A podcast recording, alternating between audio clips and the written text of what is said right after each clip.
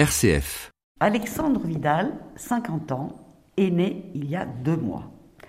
C'est ainsi que s'ouvre le roman Les Hommes debout, roman qui vient de sortir de Béatrice Vial-Colli. Bonjour Béatrice. Bonjour Paola, merci de m'accueillir sur les ondes d'RCF. Ça va être un grand plaisir de présenter votre, votre roman, votre premier roman.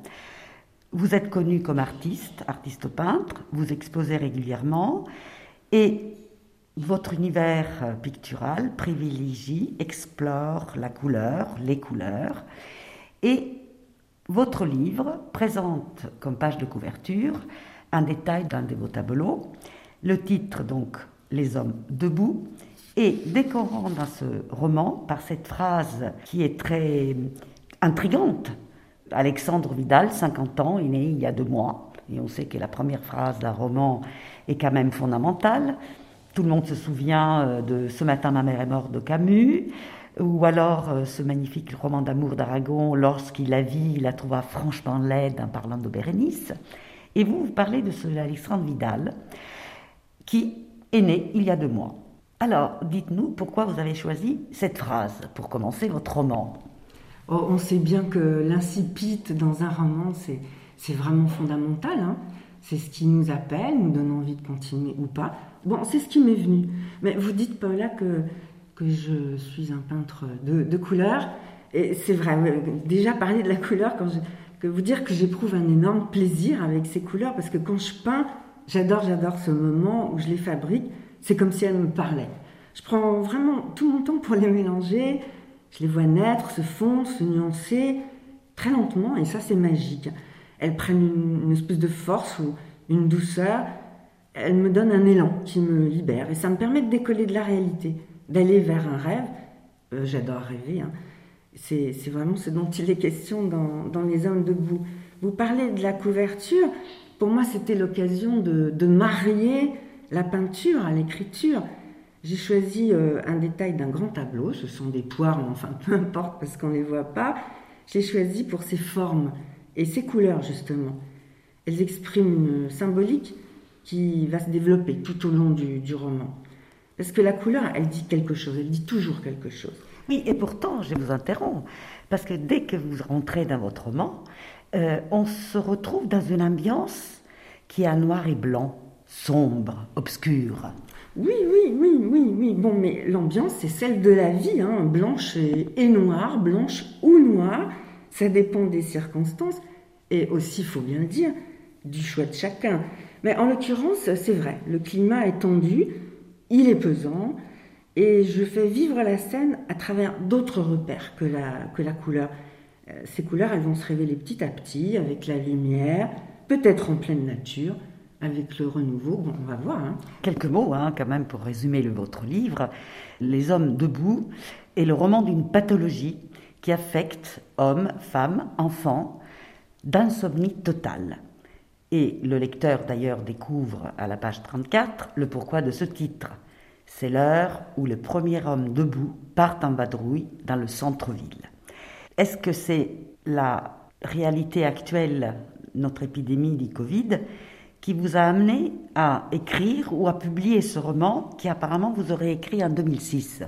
Oui, oui, c'est vrai. Quand le confinement a commencé, le premier confinement, à la première semaine, je me suis sentie complètement libérée avec un agenda, un agenda vide. Hein. et comme tout le monde, j'ai rangé ma maison. Mais la deuxième semaine, en entendant le matin les actualités, je croyais vraiment lire mon roman tout ce qu'on vivait, ça faisait tellement écho à ce que j'avais imaginé dans mon manuscrit que, évidemment, l'envie de le reprendre s'est imposée à moi. Bon, il faut, dire que juste avant, j'avais été gardienne du phare, euh, le phare du bout du monde, et juste avant le confinement. Et pendant ces 24 heures, toute seule sur le phare, bon, j'ai dessiné, j'ai photographié, dansé, chanté, mais j'ai surtout beaucoup écrit. Et alors, donc, les hommes debout sont revenus en force très, très à propos. Oui, donc vous avez écrit en 2006, donc euh, il y a 14 ans.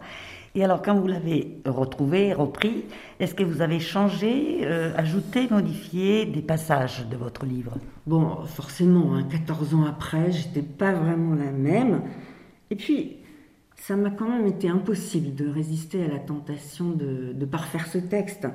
Mais je n'ai pas vraiment modifié rien d'important. J'ai parfois épuré, creusé un caractère, euh, précisé la description d'un lieu. À vrai dire, euh, l'essentiel était là et c'est bien ce qui me troublait. Et alors, c'est le choix de vos noms.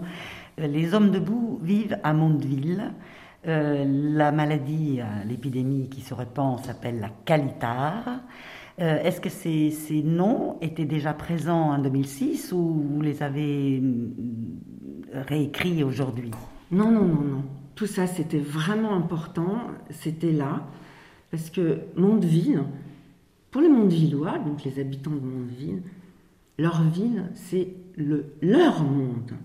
Et c'est un tout petit univers qui suffit à leur bonheur. Ils vivent dans une certaine torpeur, euh, une innocence bienheureuse. À Mondeville, il faut le dire, ça ressemble à un escargot. Elle est entourée d'une forêt, qu'ils appellent la ceinture verte, et elle ressemble à un escargot. Elle est traversée par une rivière, l'Aube, et dans ce monde clos, cette rivière, eh ben, c'est un trésor. Hein. Les Mondevillois la, la glorifient, la célèbrent, et ils répètent L'aube, c'est la vie. Mais justement, il se trouve que l'aube disparaît dans la forêt, comme si elle l'avait tuée.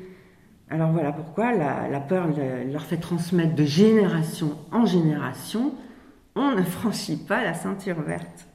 Oui, et puis en même temps, le, monde-ville, c'est la ville-monde, c'est-à-dire que c'est à l'image du monde entier. Enfin, c'est un peu la, de dire qu'en définitive, ce qui arrive dans, cette, dans ce village, enfermé comme un escargot, et un peu ce qui se passe dans le monde entier, où en définitive chacun vit euh, enfermé, euh, se défendant de l'extérieur, etc. Et donc cette épidémie arrive, il s'appelle la calitar. Pourquoi ce nom de calitar Oui, la calitar c'est une drôle de maladie. Elle tombe sur ville on ne sait pas trop d'où elle vient, euh, ni ce qu'elle est exactement. Ce qu'on voit, c'est qu'elle prive l'homme de sommeil, comme vous dites, et il devient un homme debout. Alors il n'est plus du tout le même, certains en profitent et pour ces hommes debout, c'est une qualité, mais d'autres euh, ne supportent pas du tout et pour eux, c'est une tare. Alors qualité ou tare, chance ou drame, le fléau est ce que chacun en fait. Oui, parce qu'au fil, au fil du récit, on voit que la qualitare est un révélateur. Le mode de vie des mondes villois est bouleversé, l'homme debout est privé de sommeil, donc il est désœuvré, il devient méfiant, nerveux. Les uns se révoltent ou se prennent pour un surhomme. Ils n'ont plus peur de rien et ils en profitent pour transgresser la loi. Euh, on ne respecte pas les mesures préconisées, ça vous rappelle rien. Le civisme se perd complètement. D'autres mondilois, par contre, se soumettent. Mais ils se laissent aller, ils ne savent plus où est le mal, où est le bien, et ils dépriment. Alors, debout ou pas, tous s'inquiètent, ça c'est sûr, tous se questionnent. Bref, ils doivent repenser leur monde, puisque la qualité a tout modifié. Rien ne peut plus être comme avant, y compris les principes sacrés, et pourquoi pas ce fameux on ne franchit pas la ceinture verte. Est-ce qu'ils vont le faire? C'est la question, parce qu'ils ont une soif de renouveau, euh, une envie d'évasion vers cette nature qu'ils ne connaissent pas. Et vous structurez d'ailleurs votre, votre roman avec le, ce jour, à partir de ce jour, après ce jour, bien après le jour, et bien, bien, bien après ce jour. Et le, dans, dans, votre, dans votre roman, il y a l'intervention des bulletins euh, de santé, euh, il y a l'intervention d'extraits de, de, de, de, la, presse, donc on suit au jour le jour l'évolution de la maladie, et donc les Montvillois euh, sont, euh, suivent de près euh, différentes préconisations. Et le troisième congrès de médecins, il dit Soyons énergiques et vigilants. D'ici quelques années, nos efforts auront eu raison de la calitare. Et les traces qu'elle aura laissées ne seront que positives. Car n'oublions pas que la qualité de cette maladie, j'allais dire de cet ardent de cette maladie, euh, certains hommes debout, bien disposés, sautent sur l'occasion pour apprendre ou réaliser ce qu'ils n'avaient pas le temps de faire avant. Ce jour, des passions naissent, la créativité augmente, les œuvres d'art foisonnent.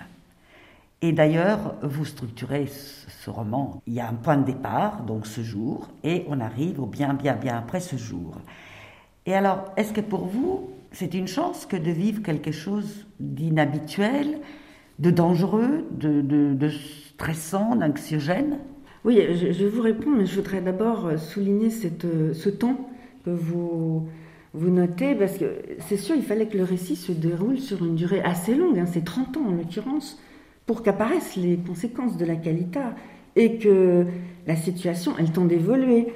J'avais envie d'imaginer la transformation psychologique de l'homme, comment chacun réagit à cette situation extraordinaire. Alors avec l'écoulement du temps, comme vous dites, ce jour après ce jour, etc., et des, rapports nouveaux s'installent entre les hommes et entre l'homme et son environnement. Euh, finalement, on voit que de nouvelles cartes tombent pour tous, et ça, les, mondes villois n'y peuvent rien. En revanche, il appartient à chacun de les jouer ou pas à sa façon. Et là, c'est sûr, vous me posez la question, est-ce que c'est est -ce un bien, est-ce qu'un mal peut être un bien? Bah, La fameuse phrase de Nietzsche, ce qui ne tue pas euh, me rend plus fort. Bon, moi je préfère dire avec Rilke, tous les dragons de notre vie sont peut-être des princesses qui attendent de nous voir beaux et courageux. Oui, je pense qu'un problème peut être un bien, mais bon, c'est pas si facile. Parce que c'est compliqué d'admettre ce qui arrive. Pourtant, il faut bien regarder une difficulté en face pour se donner une chance de rebondir, de faire avec ce qui vient. Euh, forcément, si mon schéma habituel se modifie, des valeurs tombent, et je suis bien obligée d'inventer de nouvelles croyances, d'aller chercher en moi des ressources que, si ça se trouve, je ne soupçonnais même pas. Alors oui, ça peut être l'occasion de me rencontrer moi-même, et peu à peu, la confiance se, construit. Alors dans ce cas-là, je crois que oui, l'adversité peut apporter du positif, si petit soit-il. Bon, puis on peut aussi se découvrir des talents. Hein. Euh, l'expression artistique, par exemple, on l'a vu, on l'a vu pendant la crise sanitaire, et on le voit tous les jours. C'est une des façons de réagir, de faire quelque chose de son problème, de sortir de soi tous ces chats noirs, vous savez, ce qui nous gratte à l'intérieur. Mais autant que la difficulté ou le danger dont vous parlez, Paola, pour moi, je pense que c'est la rareté qui est un bienfait aussi. Elle accentue la valeur des choses. Il faut parfois, malheureusement, en être privé pour prendre conscience qu'elles existent. Vous voyez, plus de sommeil, ou plus de balade, ou une heure par jour. Et ça nous manque. Alors qu'avant, on trouvait normal de dormir ou de se promener à volonté. C'est un sujet qui me tient à cœur. C'est, en, fait, c'est l'histoire des hommes debout. D'ailleurs, ce que vous dites, cette évolution, euh, et qu'on trouve des ressources en soi et on trouve une voie, j'ai l'impression que dans, le déroulement de, de, ce noir et blanc qu'on a vu au début du livre, où il n'y a pas de couleur, il n'y a pas de couleur, il n'y a pas de forme, il y a des bruits, le choc des assiettes, le grincement des portes, des placards, euh, le claquement du frigidaire. Euh, et ceux qui ne dorment pas, euh, c'est tic-tac, tic-tac, tic-tac des horloges. Il y a des odeurs, les affûts du parfum de la cuisine, la pâte feuilletée, les goûts. Et petit à petit, vous arrivez aux formes. Et c'est lors ce qu'un de vos personnages découvre justement avec cette maladie, les, les, formes de sa ville. Mondeville surgit dans, sa nudité qui exalte ses formes.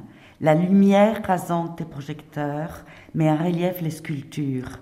L'ombre accentue le sourire des anges et les grimaces des gargouilles, etc. etc. Donc on a l'impression que là aussi, dans, votre, dans ce, ce cheminement des hommes debout, il y a à la découverte d'autres euh, sensations. Et euh, encore une fois, bon, vous connaissant en tant qu'artiste euh, peintre, vous arrivez donc de tout ce qui arrive par les autres sens, vous arrivez à la couleur, à l'éclatement de la couleur. Et on ne va pas dévoiler la fin, mais l'aube, Hein, cette rivière qu'on ne peut pas dépasser. Là. Il y a le vert de la barrière verte, l'aube. L'aube implique de la lumière aussi. Oui, vous avez tout à fait raison, Paola. Le début là dont vous parlez avec euh, les bruits, les odeurs, tous ces passages-là, c'est l'écriture ici passe par le corps. Je voulais donner à voir, à sentir, à, ressentir, en faisant entrer le lecteur dans l'action. J'ai essayé que tous les sens s'ouvrent et, soient touchés, euh, que les oreilles se tendent, les narines frémissent, que l'eau vienne à la bouche. Bref, j'avais envie que le lecteur soit pris par une ambiance, qu'il vive la scène.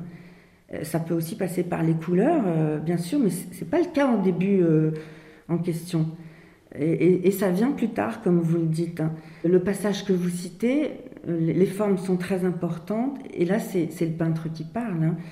Les formes, elles naissent de la lumière, et elles m'inspirent beaucoup, beaucoup cette lumière. Vous voyez, je vois le soleil du soir doux et mélancolique, il fait naître des ombres démesurées. Le soleil de la pleine journée, lui, il explose de joie, il structure, il accentue les contrastes. Pour moi, c'est la lumière qui donne au paysage un caractère fort, quelquefois même violent, mystérieux et, parfois même mystique. Et justement, j'ai envie, que ce soit avec mon pinceau ou mes mots, de dire l'émotion que je ressens à ce moment-là. Alors, dans le passage que vous citez, euh, Dimitri vit justement cette émotion. Avant ce jour, il traversait la ville, son nom de ville, sans même la regarder. Et maintenant, ces nuits sans sommeil l'invitent à marcher dehors en pleine nuit et il découvre ce qu'il ne voyait pas avant. Dimitri, lui, ça c'est sûr, il a pris le bon de, la qualité, il est devenu libre, il est devenu disponible et bah, il cède à la curiosité, il s'ouvre il fait ce qu'il n'avait jamais fait auparavant. Il s'enrichit, sa perception s'affine. Euh, ça, en voilà un qui vit le, bon de la qualité, mais c'est sûr quand un sens nous manque, tous les autres se développent, et c'est tout simplement ce qui, ce qui lui arrive comme à beaucoup d'hommes debout. Parmi les personnages, donc vous évoquez pas mal de personnages, il y a Dimitri, il y a Vidal, il y a, il y a l'horloger, donc chacun effectivement suit une trajectoire.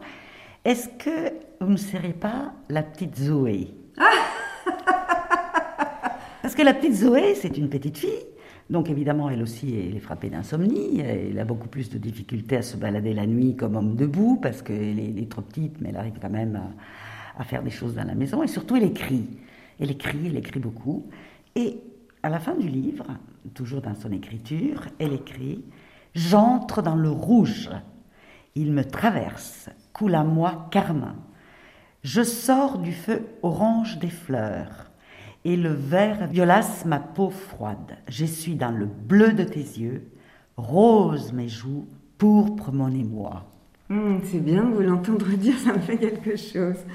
Oui, bon, je ne vais pas le cacher, hein, Zoé, Zoé, certainement que je suis un peu Zoé, mais euh, je veux dire impensif. C'est évident que quand on écrit, quelle que soit l'expression artistique, euh, on n'invente rien, on, tire ça de, de ce qu'on a vécu soi-même, ou bien de ce qu'a vécu son voisin ou les êtres chers. Il y, a, plein de choses que j'ai vécues là-dedans. Je me souviens notamment d'une femme qui, qui apporte sous la douche à son garçon, son grand garçon, parce qu'il a très très peur qu'il ne mange pas comme il faut, elle le voit dépérir avant, et elle lui apporte un jus d'orange, une, orange juste pressée sous sa douche. Bon, ça, je, je sûr, je l'ai fait à mon grand garçon. Mais enfin, cette Zoé, elle était, oui, elle est elle a 8 ans au début du, récit, et à la fin, c'est une jeune femme. Voilà. Cette évolution. Et alors, justement, je reviens, on a parlé de la façon dont vous avez traité la, le langage de votre, de votre roman. Et euh, là, j'aimerais qu'on parle de l'engagement de l'artiste, parce que Les Hommes debout est un roman, à mon avis, un roman euh, qui est engagé, engagé dans la réflexion de notre monde contemporain. Euh, il est écrit avec fantaisie, comme vous le dites, fantastique, poésie, satire et nostalgie, hein, vous le dites bien dans votre introduction, mais n'empêche que euh, c'est un roman euh, qui va mm, à l'universel dans la mesure où il n'est pas du tout ni autobiographique, ni comme l'escargot de, de Mondeville, et au contraire, il ouvre beaucoup, beaucoup de perspectives Comment vous définirez effectivement l'engagement de l'artiste, à la fois écrivain, euh, peintre, sculpteur. Enfin, euh, est-ce que votre, votre roman euh, se veut participer, si vous voulez, d'une certaine manière, à donner une vision du monde ou des clés pour aller plus loin et vivre autrement, vivre mieux? Oh, c'est une vaste question que la responsabilité de l'artiste, vous voulez dire, Paula. À mon avis, le premier rôle de l'artiste est tout simplement de distraire, de donner du plaisir. Euh, le plaisir, c'est le troisième P de la devise, la devise de Mondeville. Hein. C'est très important le plaisir. Du reste, Zoé, on parlait de Zoé, elle le donne dans son institut et elle a le sentiment, en donnant du bien-être, de lutter contre le malaise des hommes debout. Et donc, elle est un maillon, si petit soit-il, dans la chaîne de l'entraide. Elle se sent utile, quoi. L'artiste, euh, je le vois comme un troubadour. Il amuse par le verbe, la musique euh, ou tout autre véhicule artistique. Et parfois, oui, il fait réfléchir. Il ouvre des portes. Euh, mais il ne fait que les ouvrir. C'est la vie de Tchékov. Hein il dit très bien, le rôle d'un écrivain n'est pas d'apporter des solutions, mais de poser correctement les problèmes. La sensibilité euh, exacerbée de, l'artiste fait qu'il doit soulager son trop plein d'émotions en s'exprimant de façon artistique. Mais chacun peut se reconnaître dans ses sensations, chacun se pose ces mêmes questions. Finalement, un livre, une chanson, un tableau nous renvoie toujours plus ou moins à qui on est, ce qu'on vit et comment on le vit. Dans le roman, un personnage dit Quand on ne rêve pas, on meurt. C'est un peu brutal, mais il y a du vrai, bien sûr. L'écrivain fait rêver, il nourrit l'imaginaire. Le lecteur s'évade, euh, ce qui déjà est une forme de résistance, en tout cas une première mise à distance de ses préoccupations, vous savez, celle qui s'obstine à tourner en boucle dans notre tête. En fait, euh, le plus important pour moi, c'est que l'artiste fasse réagir. L'artiste dit sa vision du monde et de l'homme, mais ce n'est que la sienne, peu importe que le lecteur ou le spectateur réagisse en bien ou en mal, pourvu qu'il se sente concerné par ce qu'il reçoit. Bien sûr, moi, je ne prétends pas jouer tous ces rôles, hein, mais j'essaie d'être dans le plaisir et le rêve et puis peut-être d'ouvrir des portes. Dans le roman, notamment, la question serait si j'étais homme debout dans ce huis clos grandeur nature qu'est mon ville, où la normalité est dynamité, comment je me révélerais Quelles seraient mes envies, mes peurs? Et puis aussi, il est beaucoup question du sommeil dans les hommes debout. Le sommeil m'apporte ses bienfaits sans que j'en ai conscience. C'est lui qui me répare, me fait rêver, me déconnecte. Eh bien, qu'est-ce que je deviendrais sans lui? Heureusement, comme dit Kafka, l'insomnie, il faut pas l'oublier, l'insomnie a quelque chose à nous dire. Et ça, c'est tout le thème du livre. Merci beaucoup, Béatrice. Votre livre, donc Les, Hommes debout, est publié euh, aux éditions J'ai d'encre. On le trouve dans toutes les librairies, sur les plateformes euh, Internet. Hein. et c'est un livre, Ces Hommes debout, qui fait partie, à mon avis, de, de ces livres qu'on n'oublie pas. C'est un livre qu'une fois qu'on a lu, nous ne sommes plus les mêmes. Et c'est peut-être ça, la grande qualité de votre euh, livre Les Hommes debout. Merci encore Béatrice. C'est très gentil Paula, merci. Au revoir.